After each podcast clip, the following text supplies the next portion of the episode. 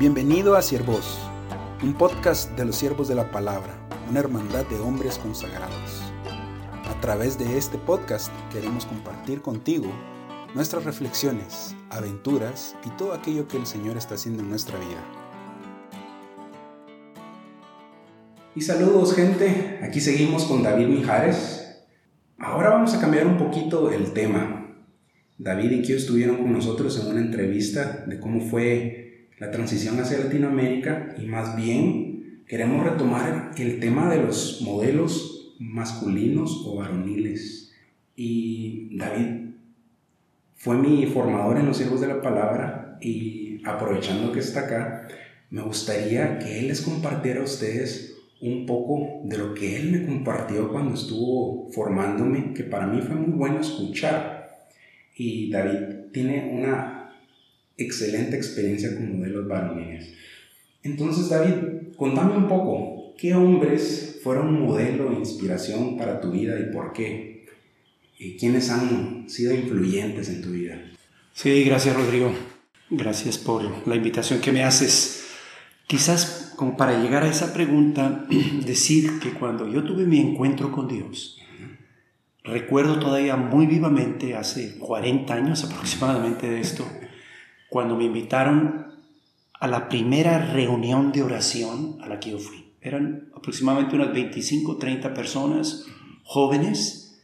Lo que más me impactó fue precisamente la presencia varonil. Había más hombres que mujeres y los hombres que estaban ahí presentes eran hombres muy hombres, por decirlo de una manera, hombres muy varoniles, eh, eran los que estaban dirigiendo la asamblea, te saludaban con, fuerza y al terminar, me acuerdo, la asamblea, comenzaron a conversar conmigo, les gustaba el fútbol, levantaban pesas, jugaban eh, en los equipos de básquetbol, o sea, muy varoniles. Entonces, ejemplos de hombres, pues por un lado, aquellos que Dios utilizó para mi conversión, estos que te estoy diciendo que fueron como los iniciadores de la comunidad GESED, entre ellos Manuel Durquiri, Arturo Valdés.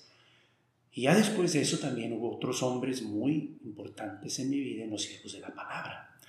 Desde ah, aquellos a quienes primero conocí, Paco Gabrielidis, Carlos Anderson, pero después también hombres como Don Schrager, que fueron los que me introdujeron a los siervos de la palabra, pero que también tenían pues un, un imán varonil pues que siento yo que le hace tanta falta a nuestra iglesia, al pueblo de Dios hoy en día.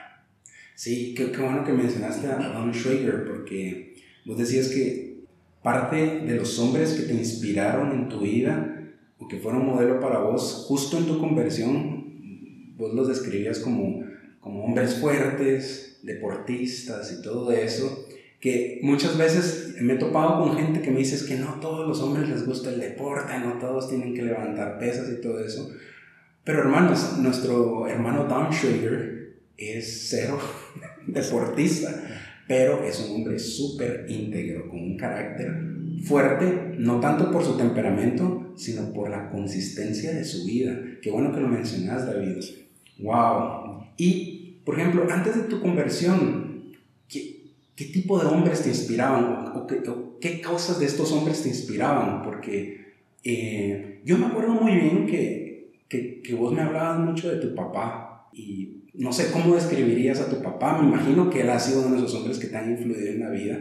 ¿Quiénes más antes de tu etapa de conversión y por qué te inspiraban? ¿Qué tenían ellos que te impactaba? Sí, mi papá, interesantemente, si tú me preguntas, bueno, ¿Cuál fue el legado más importante que te dejó tu papá? Yo creo que fue como la cultura del esfuerzo, la cultura del dar tu máximo esfuerzo, entrégate por completo a aquello que vayas a hacer. Nos transmitió a todos nosotros, los hijos, principalmente a los hijos varones, un sentido de idealismo muy fuerte. Y entonces mi papá nos abría las puertas, nos encaminaba pero a mí y nos, digamos, nos entusiasmaba, pero no nos quitaba el gusto porque nosotros fuéramos los que conquistábamos la meta. Mm. Él no la conquistaba por nosotros.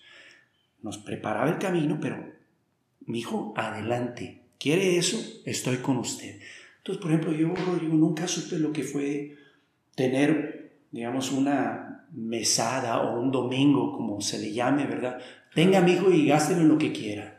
No, mi papá era, ok, usted quiere esto, esfuércese y vamos a ver, lo apoyamos, pero siempre fue inculcarnos de esforzarnos por alcanzar las cosas. Y no sabes eso, cuánto me ayudó a desarrollar la responsabilidad, el deseo por conquistar ideales, metas.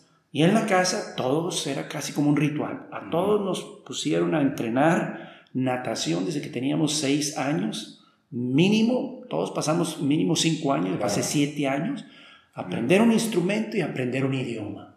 Entonces eran como rasgos que, si bien pues nos, a lo mejor algunos no los distinguen como varoniles, pero a mí me forjaron en mi carácter como hombre, como responsable, como alguien que pudiese ser íntegro, que pudiera conquistar metas y pues ser un hombre de su palabra en cierto sentido. Wow.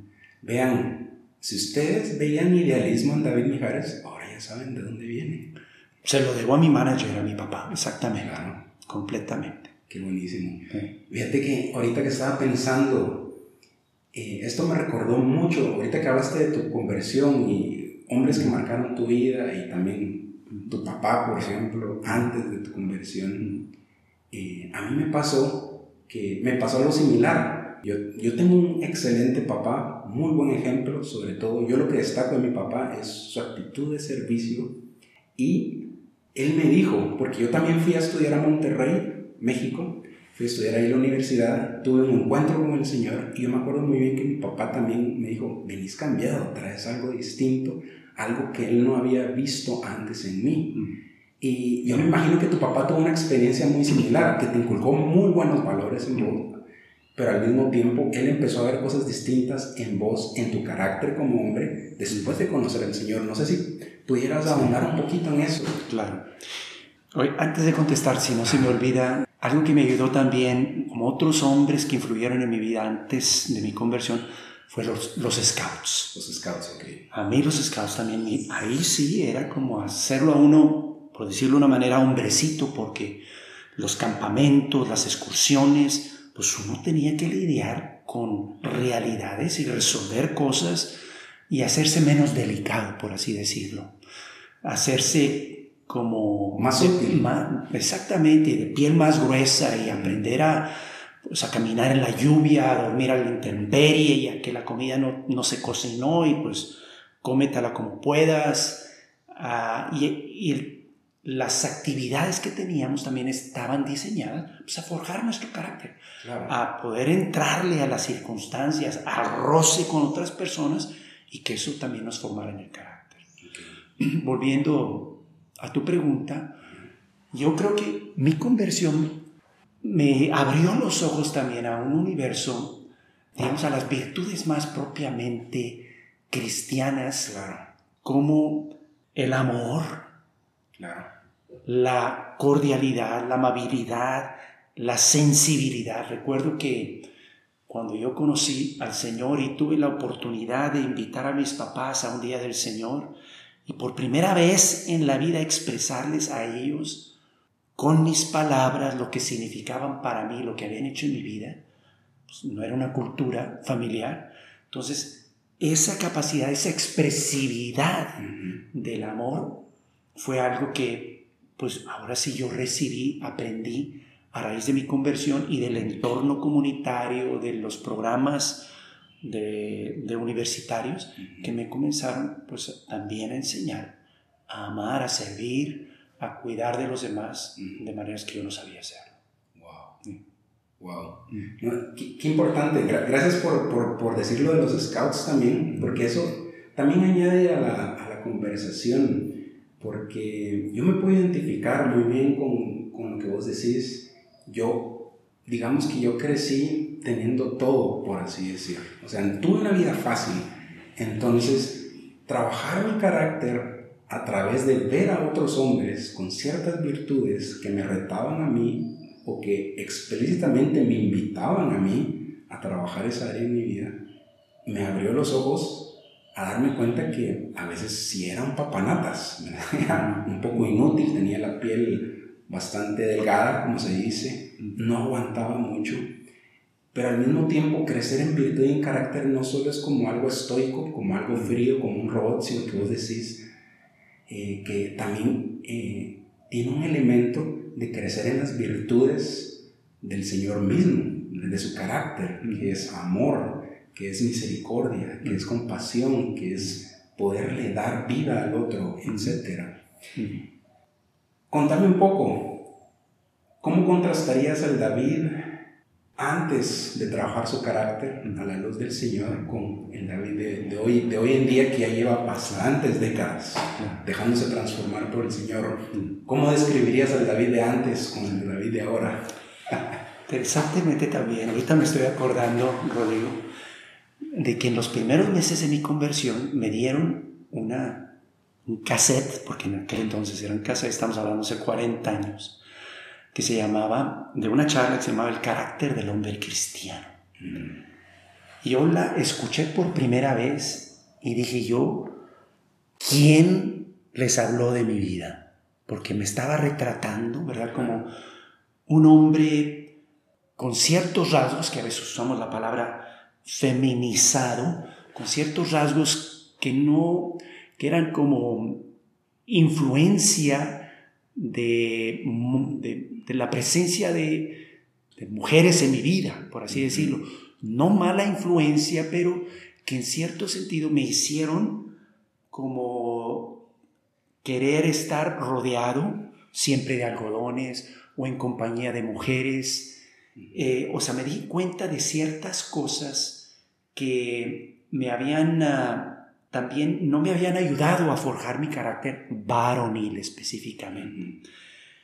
Entonces, a partir de ahí, que comienza mi vida comunitaria y comienzo a tener muchísimo más contacto con hombres, con grupos pequeños de hombres, con ah, actividades de hombres, etc., fue donde comenzó a forjarse de una manera más clara ciertos componentes varoniles en mi vida. No, no que fuera yo un hombre feminiza, eh, afeminado, ni mucho menos, pero sí claramente noté que había habían algunos aspectos varoniles que no habían sido desarrollados eh, a la luz del Evangelio, a la luz del carácter de Cristo. Entonces, ahora, después de todas estas cuatro décadas, pues para mí ha sido uno de los regalos más grandes precisamente haber podido encontrar un entorno, un ambiente, modelos, como a mi alrededor las herramientas, por decirlo de una manera, que me permitieron a mí desarrollar estos otros aspectos de mi carácter varonil que yo no tenía desarrollados. Y principalmente lo que yo diría, Rodrigo, fue para mí el, desarrollo de carácter como la imitación de una persona, la imitación de Cristo. cuando yo me convertí, fue como descubrir a un hombre, a Jesús, y entonces poner mi idealismo, poner mi energía en llegar a ser como Él, hablar como Él, comer como Él, bailar como Él, relacionarme como Él, jugar como Él. Se convirtió ya no tanto en simplemente adquirir virtudes, sino en ser e imitar a Cristo, a una persona. Sí. Wow. Wow, qué profundo, qué profundo. Yo creo que sí. Muchas veces perdemos de vista eso. Perdemos de vista eso que al final de cuentas lo que queremos y lo que buscamos es reflejar el carácter de Cristo. Eso decía yo varios episodios atrás, de que ese es como mi deseo. ¿Por qué? Porque le di importancia a eso. ¿Y por qué le di importancia a eso? Porque alguien eventualmente me enseñó y me ayudó a darle importancia a eso. Sí, yo suelo decir, por ejemplo, que yo sería la mitad de lo que soy de no haber sido por los coaches que he tenido a lo largo de mi vida. Los coaches que la comunidad cristiana me ha proveído, los hermanos que también pues me han... Ah, forjado, se han rozado junto conmigo y me han hecho ser lo que soy, pero no lo sería ni la mitad de lo que soy de no haber recibido esa ayuda concreta, diaria, cotidiana del entorno y de las personas que me rodean. Sí, y vuelvo a decir el disclaimer que dije varios episodios atrás. Mujeres, ustedes tienen cualidades excelentes y aprendemos también de ustedes, pero hay cosas que solo podemos aprender de estar con otros hombres, de rodearnos con otros hombres. Y solo podemos ser modelos y buenos modelos para hombres si nos dejamos formar por aquellos con los que nos podemos identificar. Eso no quiere decir que no aprendemos de ustedes, aprendemos muchas cosas de ustedes y ustedes son súper importantes para nuestra vida, pero necesitamos de otros hombres que nos ayuden a elevar nuestro juego, como se dice en el mundo profesional, que nos ayuden a ir al, al siguiente nivel. Y qué mejor que el mejor de los hombres, Jesucristo nuestro Señor. David, y ya para ir terminando con esta pequeña entrevista, si hoy fuera tu último día aquí en este, en este mundo, en la tierra, ¿qué le dirías a los hombres jóvenes de hoy que nos están escuchando? O a las mamás que tienen hijos que nos están escuchando, o a las mujeres que tienen hermanos o primos que nos están escuchando, o amigos, ¿qué les dirías el día de hoy? Sean radicales, entréguense por completo al sueño de su vida, entréguense por completo a Cristo. Lo que se hace a medias sabe a medias. Lo que se hace con plenitud se disfruta y se encuentra plenitud y felicidad en ello. Sean radicales, no se queden con nada y entréguense a Cristo por completo. Amén. Todo o nada. Exactamente. Santidad. Uno o cero. Uno o cero. Exactamente. Binario. ¿no? Binario. Sí. No, qué bueno, qué bueno, radicalidad. Yo creo que eso es, es, una mala palabra hoy en día, radicalidad. Así es. Pero sean radicales, hermanos. Qué excelente invitación, David. Muchísimas gracias por tu tiempo, David. Al contrario, Rodrigo, al contrario. Nos dio algunos minutos en su apretada agenda. Sigamos orando por él. ¿Algo que quisieras que oráramos por ti en estos tiempos? Pues pidan por mi mamá, ya tiene 98 años, que podamos cuidarla bien como familia. Y también pidan por vocaciones para nuestra vida, como frecuentemente se los pedimos, para que el Señor toque el corazón de muchos otros hombres y ponga en ellos el deseo de consagrarse al ideal más grande que existe en la faz de la tierra, que es amar y servir a Cristo y entregarle nuestro corazón. Amén. Muchas gracias, David. Que Dios te bendiga. Gracias, Rodrigo. Y a ustedes nos seguimos viendo en otro episodio de Siervos. Adiós. Esto fue Siervos. Si quieres conocer más de nosotros, visita nuestro sitio web www.siervosdelapalabra.org. Dios te bendiga.